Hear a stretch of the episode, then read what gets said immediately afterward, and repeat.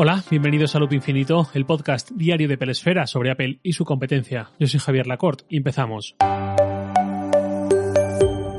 Antes de entrar en el tema, un pequeño aviso parroquial. El episodio de mañana, miércoles, seguramente lo publicaremos un poquito más tarde de lo habitual, así que los más madrugadores, si veis que no ha llegado, pues llegará en un rato. Hoy es un día muy señalado en el calendario, hoy es martes 10 de noviembre de 2020 y si todo le va bien a Apple, esta fecha pasará a la historia junto al 22 de junio como el primer día del resto de su vida, como el día en el que comenzó la transición de los procesadores Intel hacia los Apple Silicon basados en la arquitectura ARM.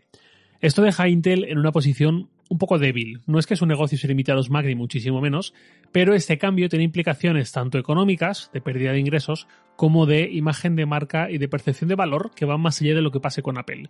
Y no solo por Apple también por AMD. Y hemos visto que los nuevos Ryzen 5000 procesadores de escritorio son muy muy superiores a sus homólogos de Intel según varios análisis independientes. AMD es la gran amenaza para la supremacía de Intel y de hecho la propia Intel tuvo hace unos días que avanzar detalles de su próxima generación de procesadores, Rocket Lake, para reducir el impacto de esa noticia, de este salto de AMD que le deja en ventaja respecto a Intel. Habrá que ver qué pasa, pero a Intel se le han juntado estos dos factores, el abandono de Apple por el auge de ARM y el sprint de AMD prácticamente a la vez. Hasta ahora hemos visto que los procesadores de Apple, los usados en el iPhone y en el iPad, han ido escalando mucho en los últimos 10 años, sobre todo desde el iPhone 4 hasta aquí, para llegar a unos niveles en los que ya hace años se decía que esta potencia es perfectamente compatible con ordenadores, incluso de escritorio, especialmente rendimiento mononúcleo. En multinúcleo hasta ahora había menos motivos para el optimismo, pero al final ha llegado el día en que vamos a ver esos procesadores propios de Apple, incluso en ordenadores, y es de esperar que esta tarde-noche, mm, hablo en, hora española, eh, Apple sí de información, eh, benchmarks y demás como tal. Intel llevaba 20 años, más o menos, desde que pasó de la carrera por los gigahercios y en esa época, pues cuantos más gigahercios mejor, hasta aquel cambio de paradigma cuando se vio que esa carrera por los gigahercios llevaba consumos de energía y niveles de calor exponencialmente mayores.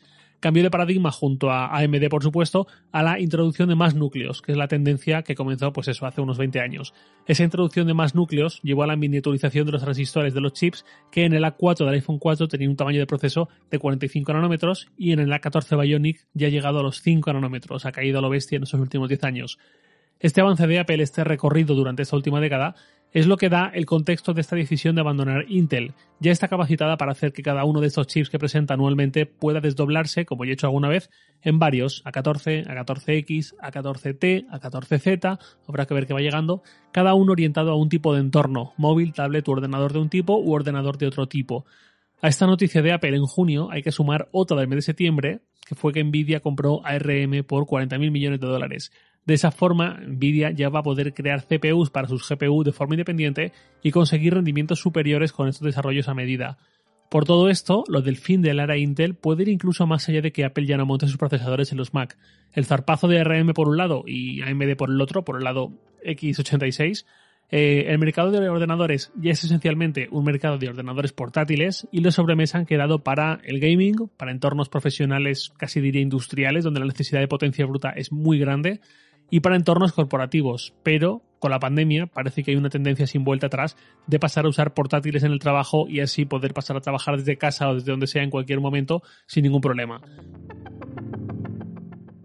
Y eso es una mala noticia en la medida en que la arquitectura RM parece cada vez más indicada para portátiles, sino ahora ya en el corto plazo, para dar un muy buen rendimiento a ordenadores eminentemente de uso de navegación, consumo multimedia, etc., además de un consumo energético súper reducido.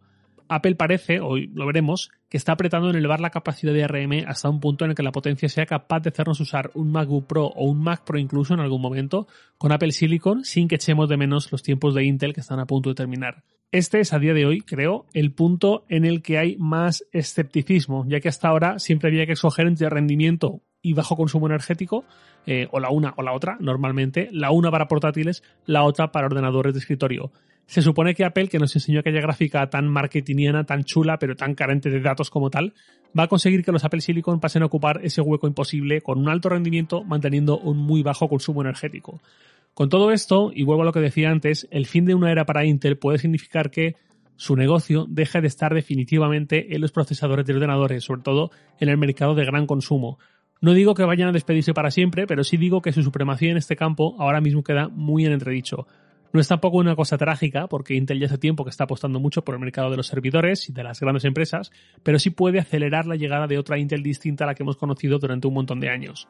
De la misma forma que Motorola era la reina de los procesadores hace cuatro décadas, con el mítico 68000, y hoy en día eh, está totalmente fuera de ese mercado. O de la misma forma que IBM perdió la guerra de los ordenadores primero y de los procesadores después para quedarse en una empresa de plataformas en la nube, servicios, software corporativo, consultoría y demás. Veremos dentro de 5 o 10 años cómo recordamos el día de hoy.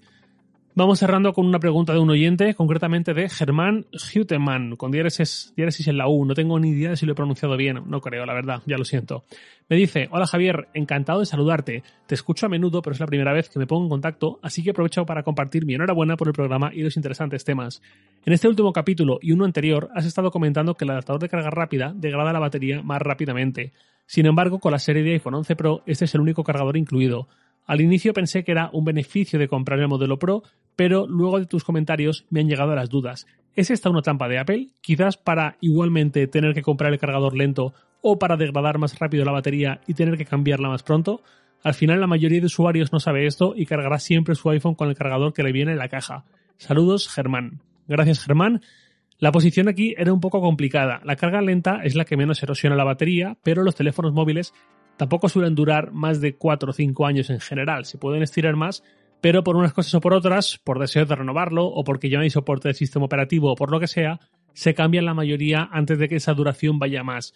Por lo tanto, la necesidad de alargar la salud de la batería está ahí, pero no es una cosa de una necesidad tan extrema como puede ser un coche eléctrico que puede durar perfectamente 10 o 15 años o más en muchos casos, sobre todo en coches eléctricos, y además cambiar su batería es muchísimo más caro que lo que puede costar un cambio de batería de un smartphone.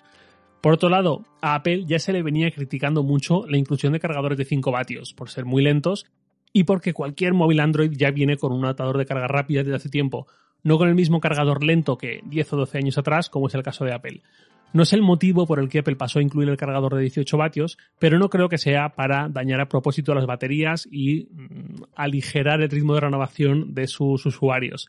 No es un proceder muy habitual de Apple, que tiene sus cosas, pero esta en concreto creo que no, y tampoco casa con la inclusión que hizo en iOS 13 de la carga optimizada. Más bien puedo presumir que fue para mejorar la experiencia de carga del iPhone y que dejase de ser tan lenta. ¿Degrada más la batería? Pues sí, pero hay que vivir. Es como el cuerpo humano.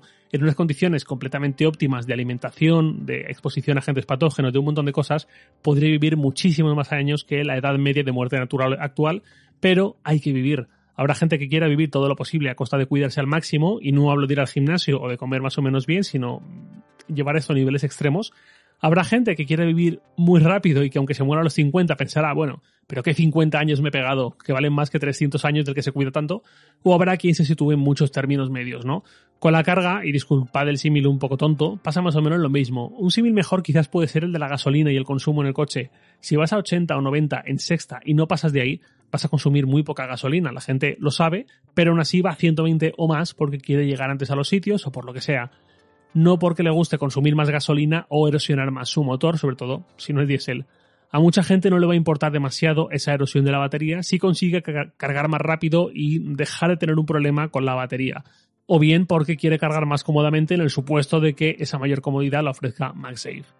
Y nada más, hoy a las 7 de la tarde, hora española peninsular, 12 horas después de la publicación de este episodio, veremos exactamente este One More Thing de Apple, el cual por supuesto podréis seguir al minuto desde la web de Pelesfera. Y ahora sí, nada más por hoy, lo de siempre, os lo en Twitter, arroba jlacort, y también podéis enviarme un mail a lacort.sataka.com. Loop Infinito es un podcast diario de Pelesfera, publicado de lunes a viernes a las 7 de la mañana, hora española peninsular, presentado por un servidor Javier Lacort y editado por Santi Araujo. Un abrazo y hasta mañana.